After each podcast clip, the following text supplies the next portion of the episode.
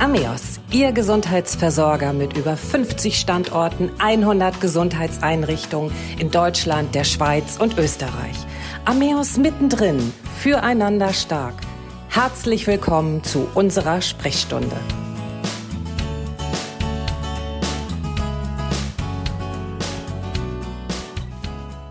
Wenn der Schmerz das Leben bestimmt. Kunst, Tanz und Musik. Diese drei künstlerischen Komponenten als Therapien unterstützen in der Schmerzmedizin im multimodalen Behandlungssetting. Die künstlerischen Therapien, eingesetzt als Kurzintervention, zielen im Rahmen der Schmerzmedizin auf die Erweiterung des individuellen Ausdruckrepertoires. Durch den Einsatz des künstlerischen Gestaltens sowie durch theatrale Ausdrucksformen können Schmerzen beeinflusst werden, und zwar massiv. Über medizinische und psychologische sowie weitere wichtige Behandlungsaspekte sprechen wir in unserem vierteiligen Podcast zur Schmerzmedizin. Heute Schmerz aus künstlerisch-therapeutischer Sicht. Mein Name ist Christiane Hartung-Kollbaum und meine Gäste heute sind Tanztherapeutin Pia Klepel, Kunsttherapeutin Angela Metz und Musiktherapeutin Luise Paula Johanna Schwinning. Alle drei arbeiten im Rahmen der künstlerischen Therapien im interdisziplinären Schmerzzentrum Fehmarn. Herzlich willkommen. Dankeschön. Ja, hallo. Frau Klepel, ich würde gerne mit Ihnen einmal beginnen. Sie sind Tanztherapeutin, wie ich eben schon in der Einleitung gesagt habe, im interdisziplinären Schmerzzentrum Fehmarn, haben lange Jahre Erfahrung in diesem Bereich. Erleben Sie das nicht auch manchmal, wenn die Schmerzpatienten hören, künstlerische Therapie, dass sie erstmal ein bisschen ungläubig staunen? Ja, die staunen, aber äh, am Ende äh, der drei Wochen staunen sie äh, aus ganz anderen Gründen. Also wenn ich mit dem Berufsverband der Tanztherapeutinnen in Deutschland mal sprechen darf, die drei Ziele von Tanztherapie sind äh, erstens die Steigerung der eigenen Körperwahrnehmung. Also dann staunen die Patientinnen darüber, dass sie sich selbst wieder spüren, äh, ähm, ihren Körper lebendig äh, spüren können. Dann das zweite ist die Erweiterung des Bewegungsrepertoires. Dann äh, staunen sie vielleicht, dass sie sich wieder bewegen können, ganz anders äh, als vorher, wo sie eben in die Vermeidung oft gegangen sind. Also wenn man Schmerzen hat, geht man ja eher in die Enge und äh, meine Aufgabe ist es dann in der Tanztherapie, aus der Enge in die Weite zu kommen. Und das dritte äh, Ziel ist die Förderung des authentischen Ausdrucks durch die Integration des Unbewussten und diese drei Ziele bauen eigentlich so aufeinander auf. Und wenn die äh, Patientinnen den Mut haben, da einzusteigen, nachdem ich das natürlich erläutert habe äh, und erklärt habe in dem ersten Kennenlerngespräch, dann ähm, gibt es am Ende ganz viel Staunen. Und sagen wir mal, 95 Prozent der Patientinnen, die äh, lassen sich drauf ein und äh, möchten, äh, dass wir ihnen helfen im multimodalen Team, jeder eben mit seiner Expertise. Und ähm, ja, am Ende der drei Wochen, die ja nicht lang sind, ich habe da sechs Sessions ähm, circa individuell oder in Gruppe und äh, da passiert ganz, ganz viel, was man am Anfang gar nicht äh, ähm, übersehen kann. Können Sie uns dazu vielleicht ein bisschen was erzählen? Was genau beinhaltet die Tanztherapie? Und was mich interessieren würde, Sie haben gerade gesagt, 95 Prozent der Patientinnen, sind das überwiegend Frauen oder auch Männer, die sich dann darauf einlassen? Genau, also das sind Patienten und Patientinnen, äh, das sind Männer und Frauen gleichermaßen und da gibt es keine Unterschiede. Das kann ich jetzt gar nicht sagen, also weil ich arbeite ja zu Beginn individuell und äh, selbst wenn Menschen äh, Angst haben davor am Anfang, weil sie eben nicht wissen, was das ist, weil sie beschämende Momente vielleicht im Sportunterricht erlebt haben, dann ähm, wird das im Eins zu eins, ist das äh, gar keine Frage, ob das jetzt ein Mann oder eine Frau ist. Es geht ja, äh, also die lassen sich dann sehr, sehr oft, also alle, würde ich sagen, fast alle ein.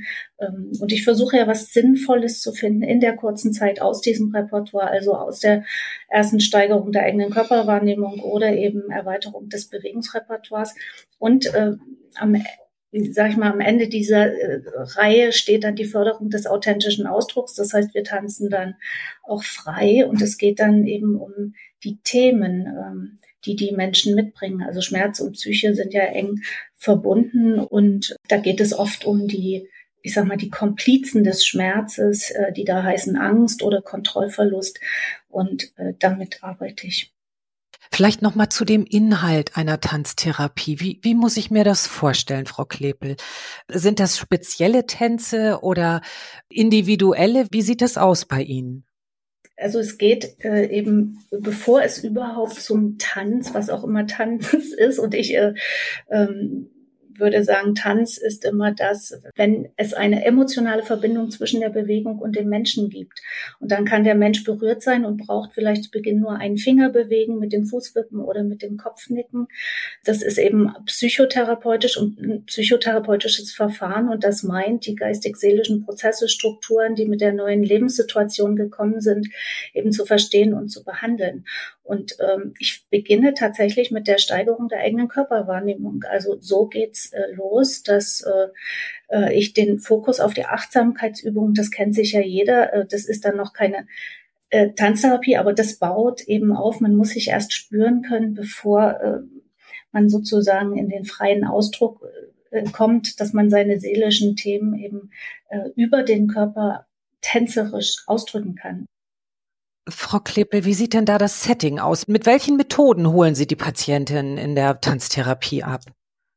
Das Setting sieht so aus, dass ich zunächst eins zu eins äh, eine äh, 20 Minuten habe mit einem Patienten. Da erläutere ich, ähm, was wir tun können. Also aus diesen drei Zielen Körperwahrnehmung, Bewegungsrepertoire. Also spielerisch. Ich gehe mit äh, Techniken, äh, Methoden daran, dass ich, dass wir spielerisch äh, ähm, Bewegungen finden, die dem Patienten äh, Freude machen und äh, wo sie lernen, Selbstmitgefühl äh, zu erlernen, Selbstfreundlichkeit statt Selbstverurteilung. Also das hängt immer sozusagen an dem Medium Tanz oder Musik dran, Selbstwirksamkeit.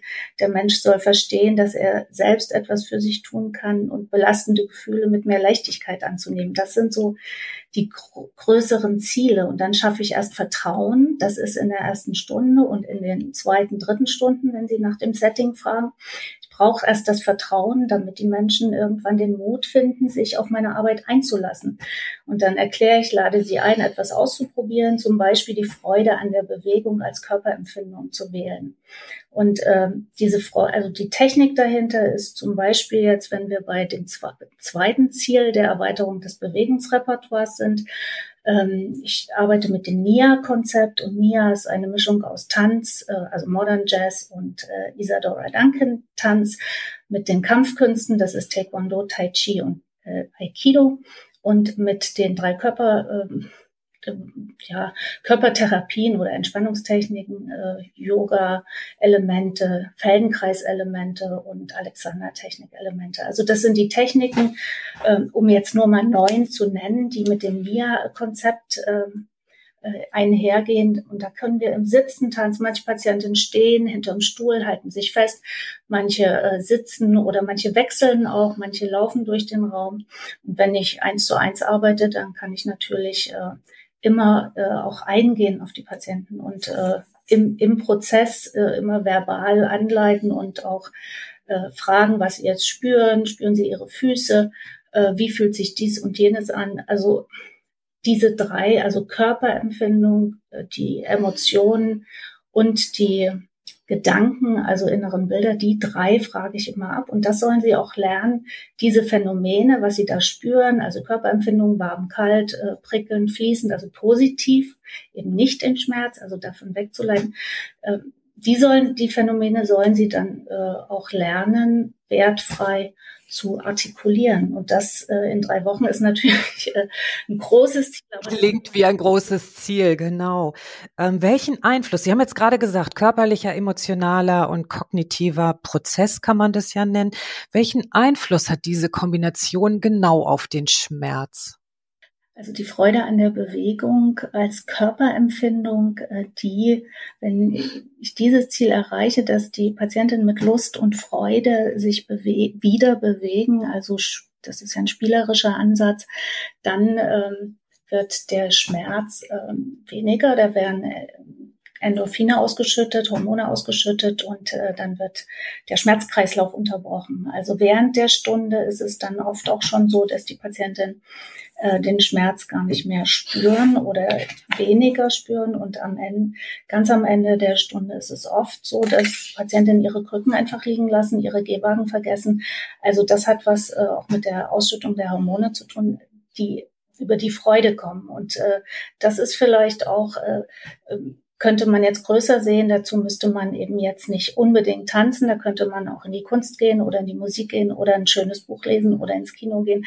Also ich will sagen, wir versuchen die Patientin anzuleiten, dass sie eben oder zu motivieren, dass, dass sie was Schönes für sich tun, was Freude bereitet.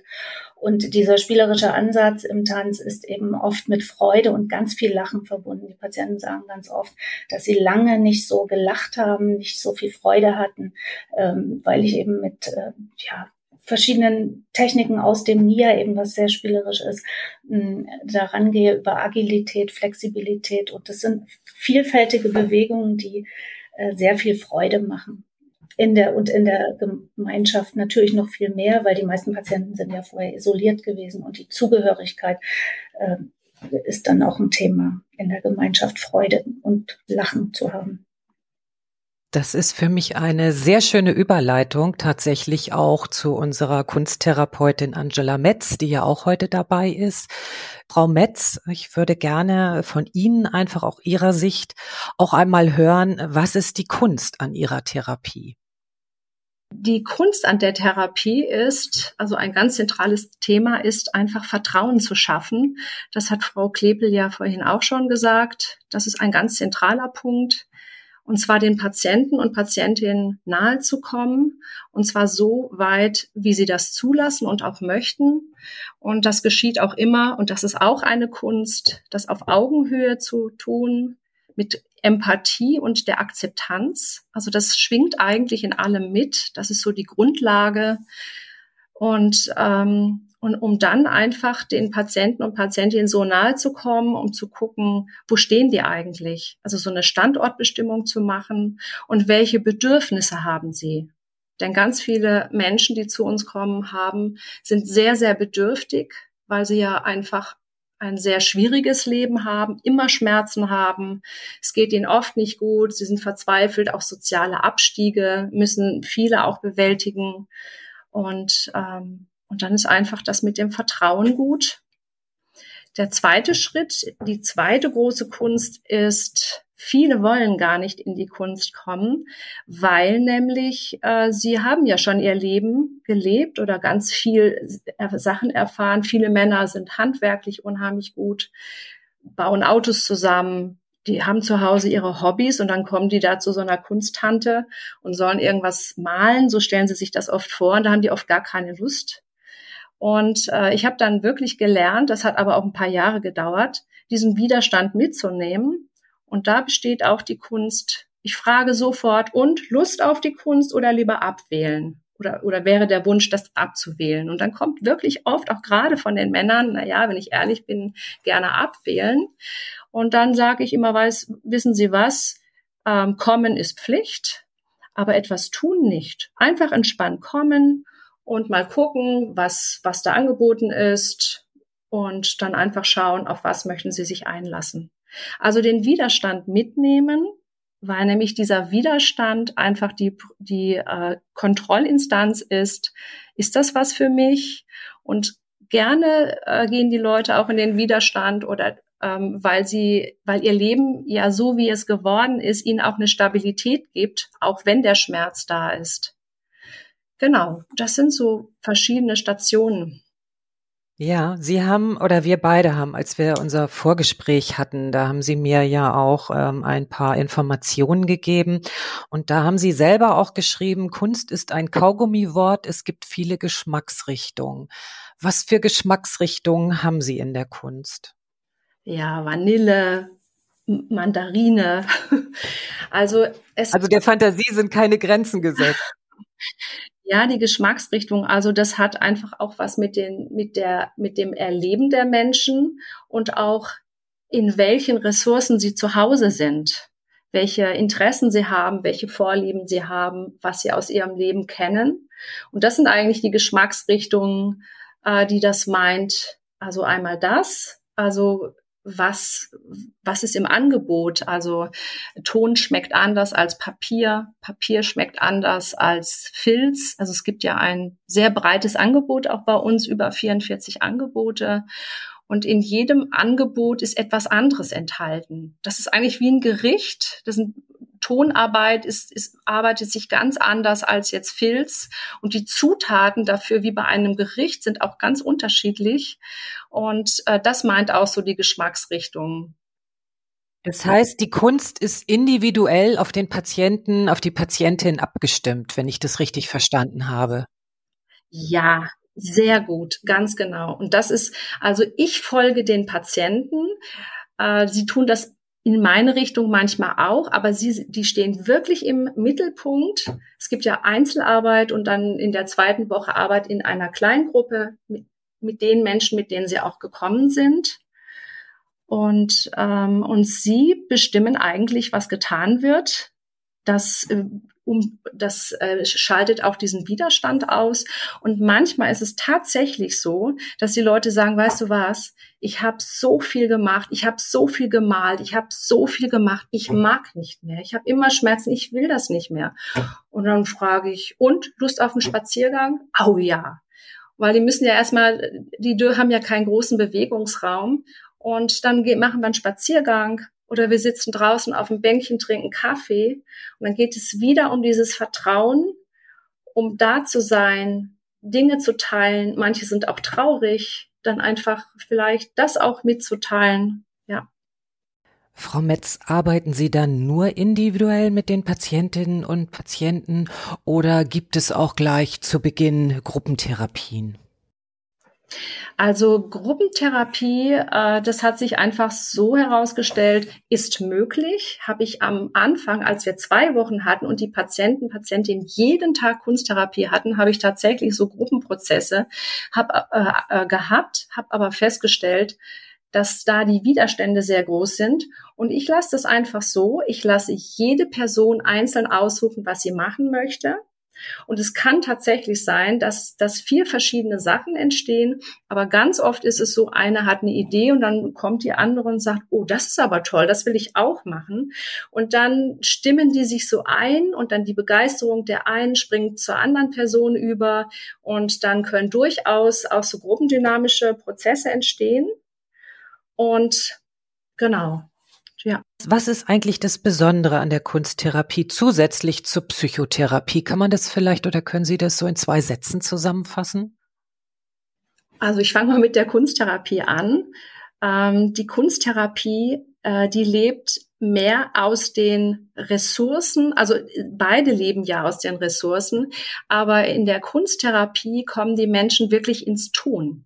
Das, was sie in der Psychotherapie an Erkenntnissen gewonnen haben, äh, das können Sie umsetzen. Zum Beispiel, wenn Sie in der Psychotherapie erarbeitet haben, hey, Sie müssen mehr Anker setzen, mehr Ruhe in Ihr Leben bringen, können die das in der Kunsttherapie ausprobieren. Dass Sie einfach äh, etwas machen, wo Sie wirklich ganz tief entspannen und sehen, ah, ich, ich kann es für mich wirklich verankern.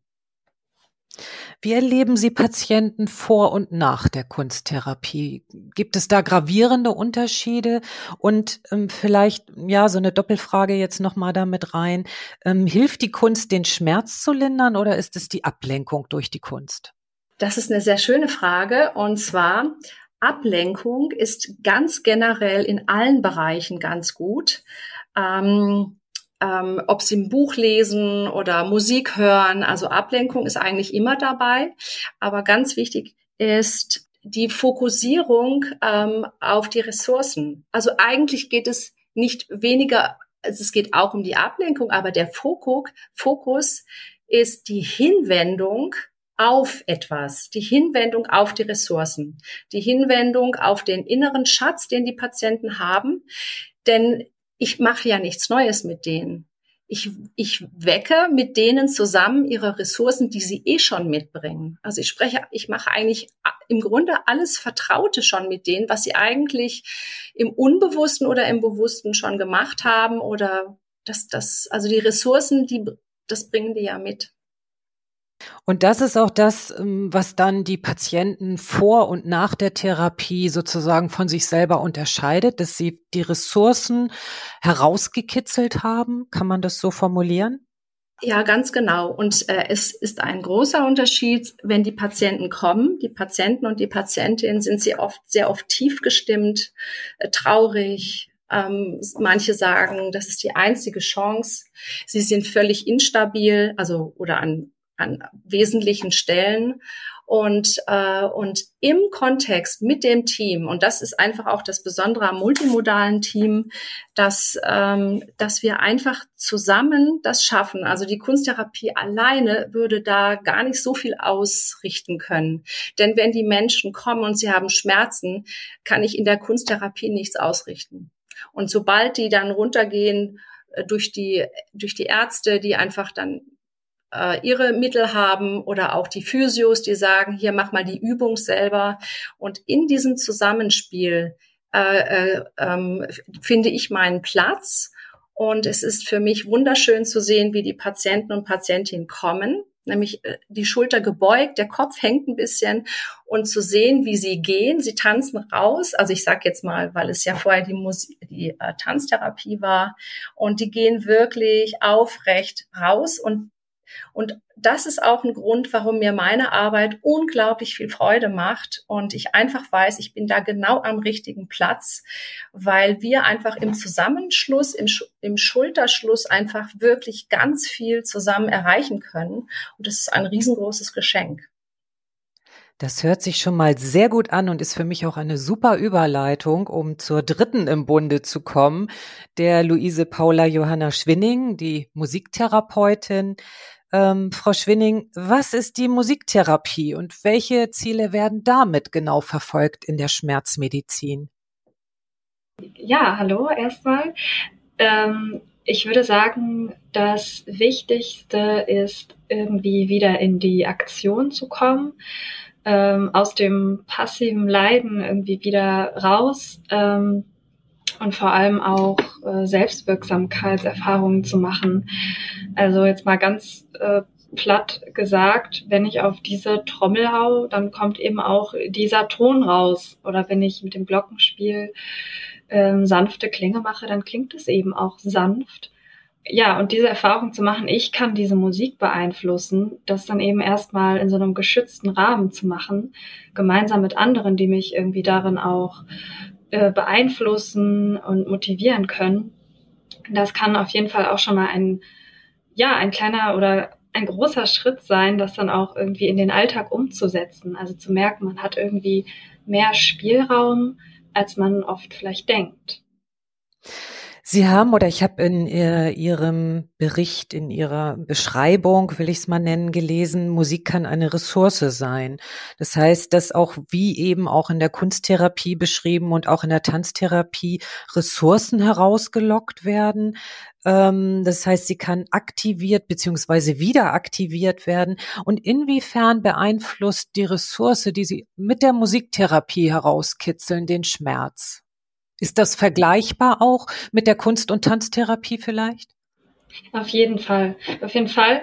Ähm, also das kann auch wirklich einfach äh, sowas sein wie, ach, ich habe zu Hause eine Trommel stehen und die habe ich schon so oft, ich habe die also so lange nicht mehr benutzt und jetzt merke ich aber gerade, wie gut mir das tut oder sowas wie, ja, früher war ich mal in einer Männer-Trommelgruppe und so und dort habe ich irgendwie schleifen lassen. Jetzt merke ich eben wieder, wie gut es mir tut.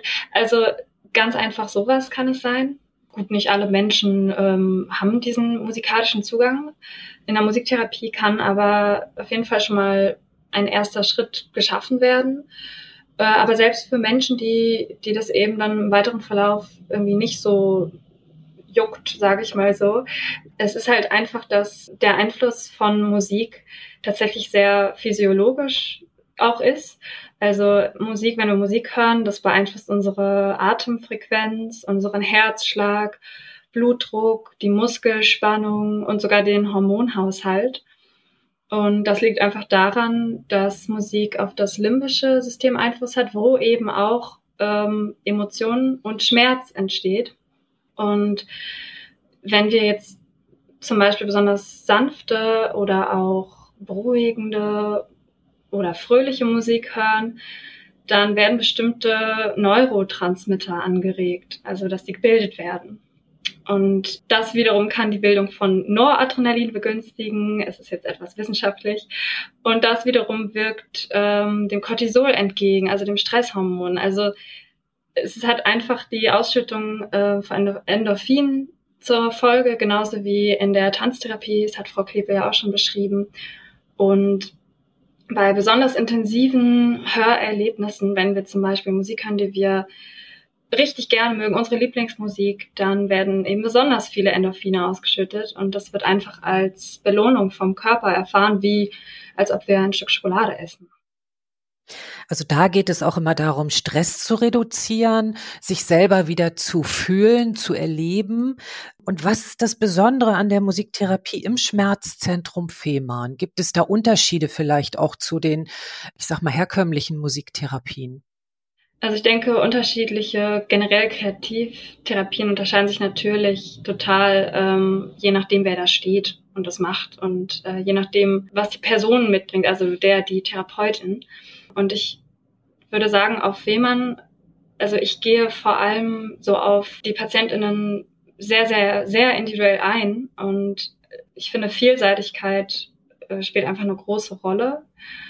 Also die Interventionen oder Methoden, die ich anwende, das kann von eine musikalische Zeitreise, also wir hören und singen Lieder aus alten Zeiten anhand eines Zeitstrahls, über zur Body Percussion bis hin zur sogenannten Klangdusche. Das bedeutet also, die Patientinnen gestalten Musik für eine Person aus der Gruppe, die dann ähm, diese Musik auf den Körper wirken lässt. Also das waren jetzt nur so drei Beispiele, aber es kann halt total variieren, ähnlich wie in der Kunst. Ich gehe da einfach sehr, sehr individuell drauf ein. Und wenn eine Patient oder eine Patientin kommt und die möchte eben ein bestimmtes Lied gerne singen, dann machen wir das auf jeden Fall. Oder wenn sie sagen, ich möchte, dass sie mir was vorsingen, ich denke dann, ja, das tut der Person gut in dem Moment, dann, dann singe ich eben was vor. Also ich kenne da wirklich gar keine Grenzen. Genau. Also auch hier ist so die Individualität Schwerpunkt der Therapie, dass Sie gucken, ja. wo muss ich den Patienten, die Patientin abholen, was tut ihm gut in dem Moment, was möchte er, was möchte er nicht. Also das ist nichts Aufgesetztes, kann man das so sagen. Genau, es gibt kein Schema A, kein Schema B, auf gar keinen Fall. Also da, nach so einer gewissen Kennenlernstunde, da denke ich dann immer eben individuell darauf nach, okay, darüber nach, was äh, sind meine nächsten Schritte hier anhand dieser ersten Stunde. Ich habe gelesen, Sie bieten die aktive und rezeptive Musiktherapie an. Inwieweit unterscheiden sich diese beiden Formen und haben Sie unterschiedliche Einflüsse auf den Schmerz? Ja, ähm, aktive Form, also das bedeutet, wir machen selber Musik. Wir nehmen ein Instrument in die Hand wir gestalten gemeinsam eine Improvisation zum Beispiel zu einem gewissen Thema und das speichert der Körper auf einer ganz anderen Ebene ab, also eben auf motorischer Ebene, ähm, weil wir das eben selber spielen, auf kognitiver Ebene, auf emotional, sozialer Ebene, was passiert zwischen uns in der Gruppe.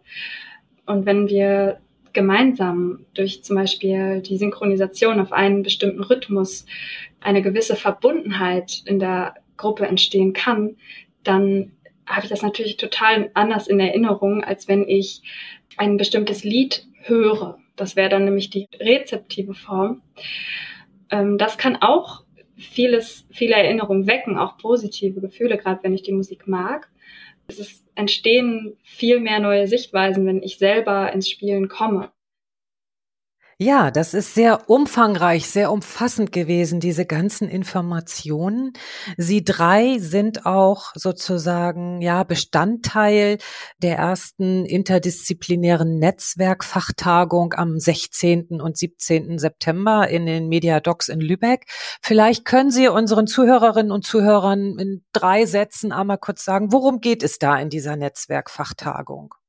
Also wenn Sie neugierig geworden sind, äh, dann äh, hätten wir noch einen Termin, Save the Date, eine Netzwerkfachtagung, unsere erste für äh, künstlerische Therapien und chronischer Schmerz.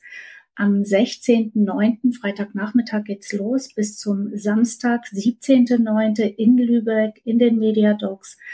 Wir wollen die künstlerischen Therapien vorstellen, haben dazu Professoren eingeladen, also einen Musiktherapieprofessor, äh, Professor Dr. Decker Vogt und die Kunsttherapieprofessorin Hildrun Rolf und die Leiterin äh, der Schmerzklinik in Nürnberg, Frau Dr. Knoll. Die werden berichten in ähm, Vorlesungsart und in Workshops, was Tanz, Kunst und Musiktherapie ist jeweils.